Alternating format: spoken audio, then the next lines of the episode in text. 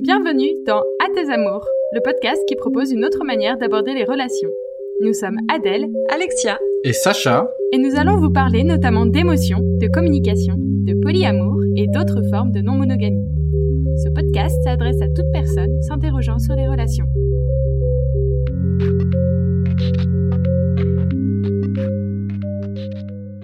Et nous voici au troisième épisode de la série Notions. Les épisodes qu'on appelle Notions ont pour objectif de donner un aperçu bref mais complet des notions de base concernant les relations non monogames. Dans cet épisode, on vous fait connaître différents modèles de relations. Mais attention, ce n'est pas une liste exhaustive. Voyez plutôt ça comme des exemples. On propose beaucoup de termes pour nommer les exemples de relations qu'on décrit et ça fait un peu catalogue, mais c'est pour que vous ayez un aperçu de la diversité des relations possibles. On ne vous conseille pas d'essayer de retenir tous ces termes, ce serait compliqué et ça n'apporterait pas grand-chose. Mais si certains modèles vous parlent, vous pourrez aller vous documenter et surtout trouver ce qui conviendra dans vos relations.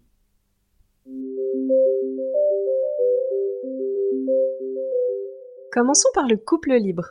Si vous avez écouté l'épisode précédent, vous savez déjà que c'est un couple qui accepte de vivre de la sexualité en dehors du couple, mais sans permettre pour autant le développement de sentiments amoureux. C'est donc un couple qui est exclusif émotionnellement, mais pas sexuellement. Nous, on utilise l'expression couple libre, mais on peut aussi dire couple ouvert ou relation ouverte. Maintenant, un modèle qui est parfois assez médiatisé et ou fantasmé, c'est ce qu'on appelle le trouble ou la triade. C'est une relation intime et romantique entre trois personnes.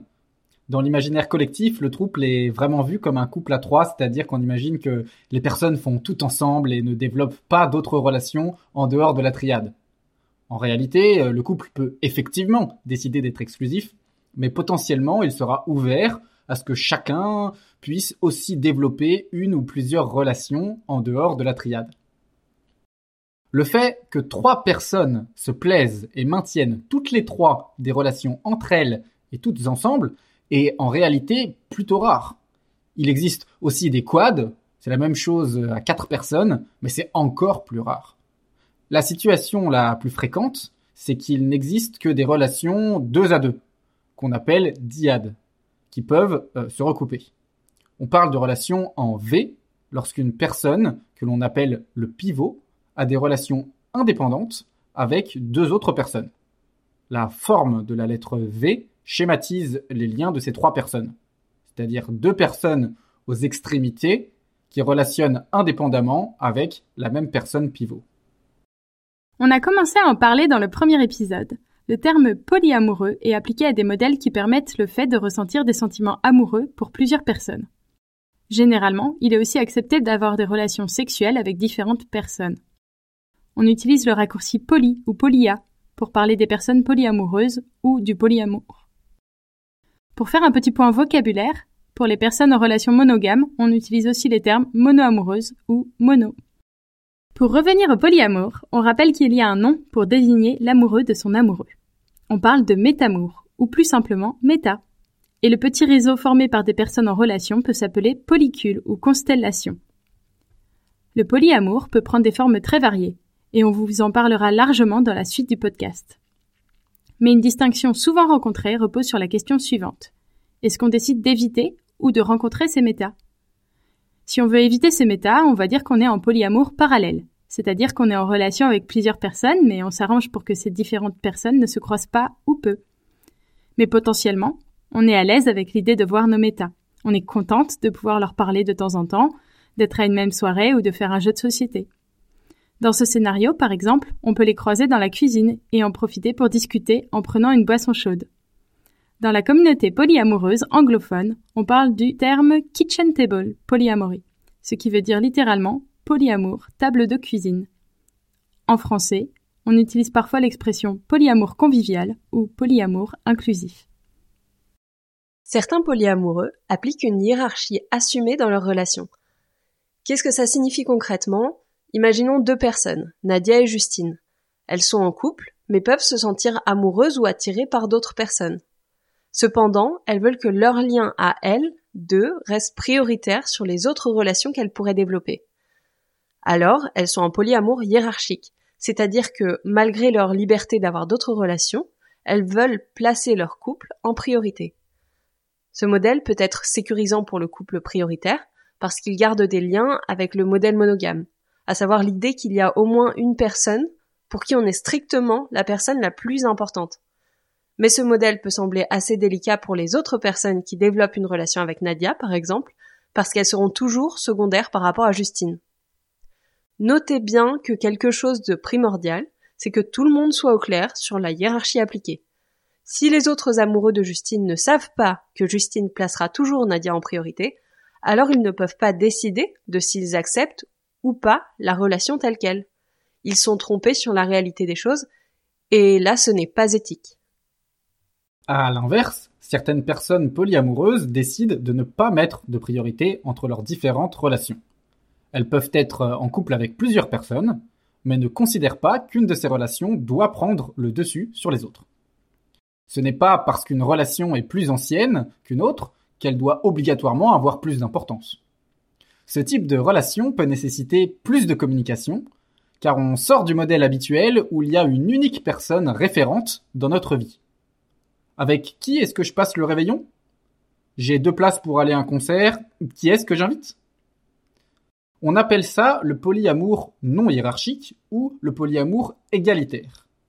À noter que ce n'est pas parce que le terme égalité se trouve là qu'il faut traiter tout le monde exactement pareil. L'idée derrière le polyamour égalitaire, ce n'est pas qu'il faut accorder exactement les mêmes choses à ces différentes relations. Ce n'est pas parce que je viens de passer un week-end romantique à deux avec quelqu'un qu'il faut absolument que je passe le même genre de week-end à deux avec mon autre partenaire.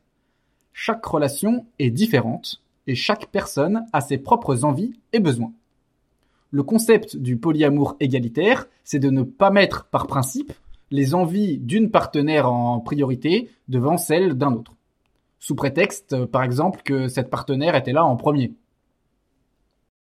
On peut être en polyamour égalitaire et passer bien plus de temps avec un partenaire qu'avec une autre. On peut avoir de la sexualité avec une partenaire mais pas avec un autre. On peut même cohabiter avec un, une ou plusieurs partenaires et pas avec d'autres.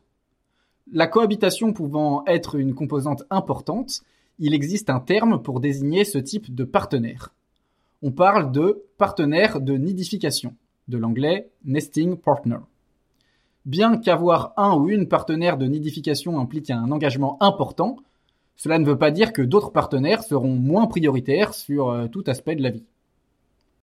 Généralement, le polyamour égalitaire fait tout de même une différence claire entre les partenaires amoureux et les amitiés, avec une priorité mise sur les relations amoureuses. Lorsque ces différences se gomment, on se dirige alors vers l'anarchie relationnelle. L'anarchie relationnelle, qu'on appelle aussi anarel pour faire plus court, c'est un modèle de relation qui ne met pas de hiérarchie de principe. L'idée, c'est de considérer qu'il n'y a pas une personne qui aura la stricte priorité sur les autres. Et pour faire ça, les personnes en anarchie relationnelle ont carrément tendance à arrêter de labelliser leurs relations avec des étiquettes. Par exemple, pour les mono-amoureux, il y a un peu deux étiquettes, deux grosses cases qui sont amoureuse et amie. Autre exemple, dans une relation polyamoureuse hiérarchique, il y aura une relation dite primaire qui est prioritaire, des relations romantiques secondaires moins importantes, et ensuite les amitiés potentiellement moins importantes. Eh bien, pour les anarchistes relationnels, on arrête tout ça. On ne se pose plus la question de si la personne en face est une amoureuse ou une amie ou autre chose. On ne va pas se reposer sur un cadre établi par une étiquette. À la place, on va se poser la question de ce dont on a besoin, ce dont on a envie, et ce qu'on veut apporter à l'autre et on va en parler explicitement avec la personne concernée. Dès que vous sortez de la monogamie, vous aurez besoin de l'expliquer aux personnes avec qui vous allez relationner. Mais si vous êtes en anarchie relationnelle, je vous conseille vraiment de redoubler d'efforts là-dessus, parce que c'est un modèle qui peut être très déconcertant et vos agissements peuvent être mal compris. Il existe un modèle qui s'appelle le solo-poly. Il convient à des personnes qui ont envie d'être en relation avec d'autres personnes, mais sans que ces relations ne prennent trop de place.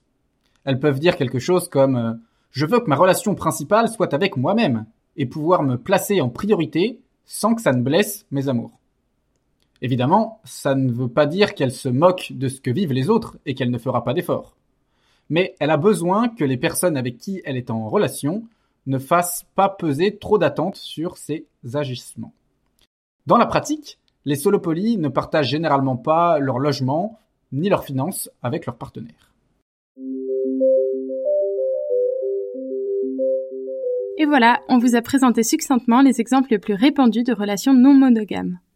Mais dans la pratique, il en existe encore bien d'autres. Par ailleurs, deux relations dans le même modèle peuvent être très différentes dans la pratique, en fonction des modalités choisies par les partenaires impliqués. Pour vous aider à naviguer parmi toutes ces formes de relations, on vous propose de voir une relation non monogame comme un cumul de dimensions. Il y a le degré de non-exclusivité souhaité sur les quatre composantes qu'on a évoquées dans l'épisode précédent, pour rappel, sexuel, émotionnel, social et structurel. Mais il y a aussi d'autres axes. Par exemple, le niveau de communication souhaité. Un modèle de relation propose un ensemble de règles dans les grandes lignes, mais vous devrez quand même parler d'un certain nombre de détails à éclaircir. On va donc compléter ce catalogue des exemples de relations non monogames par quelques axes complémentaires régulièrement utilisés pour cadrer les relations non monogames. Vous verrez que selon le placement d'un curseur d'un côté ou de l'autre de son axe, le type de relation change. Quel que soit votre modèle de relation à composante non monogame, se pose la question d'à quel point vous communiquez avec une de vos relations à propos de ce qu'il se passe avec vos autres relations. Certaines personnes ne veulent rien savoir, même parfois ne pas savoir s'il existe ou non d'autres partenaires. Le fait que ces partenaires puissent exister doit avoir été discuté au préalable, sinon c'est de la tromperie. Mais une fois que ça a été décidé et que vous vérifiez régulièrement que ça convienne à tout le monde, le niveau d'information communiqué est libre. Donc ça peut être se mettre d'accord pour ne rien dire. Certains couples qui démarrent préfèrent cette solution pour se protéger de la jalousie par exemple, bien que ce ne soit pas vraiment une méthode que nous recommandons. D'autres, au contraire, veulent en savoir plus, pour un plus grand sentiment de contrôle, ou par curiosité, ou pour partager la joie de son ou sa partenaire, ou encore parce que ça peut créer de l'excitation. À noter que ce n'est pas parce que vous vous racontez tout qu'il ne faut pas respecter l'intimité de tout le monde. Si une partenaire vous confie quelque chose, vous n'avez pas automatiquement le droit d'en parler à vos autres partenaires, peu importe s'il existe une hiérarchie entre ces partenaires. Un petit point sur les nombres de relations. Souvent, les gens extérieurs à la non-monogamie font un peu une fixation là-dessus. Le nombre de relations qu'une personne a devient une information très importante. Et les gens s'étonnent qu'il puisse être possible d'en avoir autant. Alors, combien en moyenne les gens ont de relations? Cette question n'a pas vraiment de sens. Certaines personnes se définissent polyamoureuses alors qu'elles n'ont pour le moment pas de partenaire. Mais surtout, lorsqu'on s'éloigne de la structure classique du couple, les frontières entre sexe, romance et amitié peuvent devenir floues, et il est alors impossible de donner un nombre. On peut quand même noter que certaines ressources sont limitées, notamment le temps qu'on va passer avec chaque relation. Avoir une relation avec quelqu'un, ça ne veut pas forcément dire qu'on va passer beaucoup de temps avec cette personne, mais parfois, oui. Et donc, on peut parfois vouloir arrêter de nouer de nouvelles relations qui demanderaient du temps et de l'énergie pour préserver les autres. Lorsqu'une personne n'a plus le temps ou l'énergie pour nouer de nouvelles relations, on dit qu'elle est polysaturée. Si vous avez des relations intimes avec d'autres personnes en dehors de votre couple existant, se pose un certain nombre de questions logistiques. Qui peut avoir une relation intime avec vous? Des inconnus? Des amis proches? Uniquement des gens appartenant à un groupe précis déterminé à l'avance? Est-ce que vous vous autorisez de revoir quelqu'un après avoir déjà partagé une première expérience intime? Quelles sont les pratiques que vous vous autorisez? Où est-ce que vous pouvez voir ces partenaires? Certaines personnes peuvent inviter leurs autres partenaires dans leur logement, où elles habitent en couple, voire même dans le lit conjugal, et pour d'autres ce serait impensable. Quand est-ce que ça se passe? Certains couples ne vont accepter des expériences extra-conjugales que si l'un d'entre eux est déjà occupé ou est en déplacement par exemple. D'autres, au contraire, n'auront d'expérience intime avec d'autres personnes que si les deux personnes du couple sont présentes ces questions logistiques peuvent être tranchées très précisément avec beaucoup de règles et de protocoles, ou au contraire être très souple avec euh, peu de règles prédéfinies. La temporalité de la relation est un autre axe à discuter et peut se décliner en deux questions. Est-ce que la relation est ponctuelle ou régulière Ou est-ce que la relation est fréquente ou espacée dans le temps? Bien qu'il ne soit pas nécessaire d'acter ces deux aspects de fréquence et de régularité pour chaque relation, c'est souvent le cas pour cadrer les relations non monogames. Par exemple, on peut décider de voir sa relation régulièrement, une fois par semaine ou une fois par mois. D'autres décident de se voir lorsqu'une opportunité se présente, comme un festival ou pour des occasions spécifiques. D'ailleurs, certaines relations sont spécifiquement construites autour d'une temporalité ponctuelle, voire intermittente. Il s'agit des relations comètes. Dans ce type de relation, les partenaires se voient à de rares occasions et sont heureuses de partager quelque chose d'assez intense le temps d'une soirée, d'un week-end ou de vacances. Le lien se fait ensuite plus distant. Et peut-être qu'il sera à nouveau intense lors d'une prochaine rencontre, par exemple un an plus tard. La distance dans le lien ne signifie pas forcément un éloignement géographique entre les partenaires, mais traduit plutôt une absence de contact régulier. Bien que ça ne consiste pas vraiment en un modèle en soi, il est fréquent pour les personnes non monogames de vivre des relations comètes, car c'est un type de relation qui peut se combiner avec la plupart des modèles évoqués avant. Certaines personnes estiment qu'il y a moins d'attentes dans les relations où la temporalité est moins soutenue, c'est-à-dire quand la relation est plus irrégulière ou ponctuelle. En effet, les personnes impliquées savent dès le début qu'elles ont leur vie à côté. Il y a donc moins d'attentes d'engagement ou de rythme défini pour la relation. Ce mode de relation sort donc complètement, par définition, de l'escalator relationnel qu'on a évoqué dans l'épisode précédent. Un autre sujet sur la relation, c'est à quel point on veut qu'elle soit symétrique, c'est-à-dire que les deux partenaires aient des situations similaires. Pour prendre un cas très clair et un peu extrême, est-ce que quelqu'un de polyamoureux peut avoir une relation avec une personne mono-amoureuse? Alors la réponse est oui, et là ça porte un super nom puisqu'il s'agit d'une relation monopoly. Alors c'est un oui à prendre avec des pincettes. Il faut que la relation convienne authentiquement aux deux personnes, il faut faire attention aux enjeux de pouvoir et aux privilèges. Mais la symétrie absolue est impossible et essayer de s'en approcher n'est pas toujours pertinent. Nous sommes toutes et tous différents en termes de besoins et d'envie. La relation asymétrique peut exister pour des questions d'envie, par exemple une personne a envie d'avoir plusieurs amoureux, et l'autre personne a envie de n'en avoir qu'un et de passer le reste de son temps à écrire un livre. Mais ça peut aussi être une question de contrainte. Par exemple, imaginons que je découvre à peine le polyamour, que je souffre beaucoup d'insécurité, et que ma partenaire est très bien dans sa vie. Éventuellement, ça peut aboutir à une situation où moi j'aurai le droit de développer d'autres relations et elle non. Alors a priori, ce type d'asymétrie ne peut être que transitoire. Mais voilà, ça peut arriver. Comme toujours, les maîtres mots sont rester honnêtes avec soi et avec les autres et trouver comment satisfaire tout le monde au mieux en utilisant le pouvoir magique de la discussion. Voilà, c'était un aperçu de comment les gens peuvent vivre euh, différents types de relations non monogames. Les nombreuses étiquettes et les termes qu'on a utilisés peuvent vous aider si vous voulez faire plus de recherches de votre côté. Mais ne prenez pas ça comme un cadre strict à respecter. Chaque étiquette donne une idée vague, un point de départ de comment la relation va être vécue, et ensuite les partenaires créent sur mesure la relation qui leur convient le mieux. Le résumé de cet épisode, ça pourrait être que tout est possible si ça convient à tout le monde. Mais pour être plus précis, chaque relation va définir quel type d'exclusivité lui convient et éventuellement détailler des modalités. Les modalités généralement discutées sont si la relation est prioritaire par rapport à d'autres personnes, quel niveau de communication est souhaité vis-à-vis d'autres relations, à quelle fréquence on compte se voir, et au sein d'un polycule, c'est-à-dire au sein du réseau des partenaires de quelqu'un, on peut décider de rester très distant et ne pas se connaître, ou d'être plus proche, et que les différentes personnes soient amies, ou plus encore.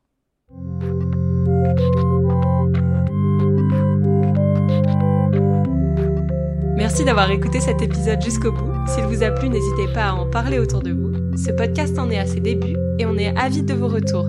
N'hésitez pas à nous envoyer un mail sur contact@atesamours.fr et on se fera un plaisir de vous répondre. Vous pouvez trouver le transcript et les sources de cet épisode sur notre site atesamours.fr. À bientôt pour le prochain épisode.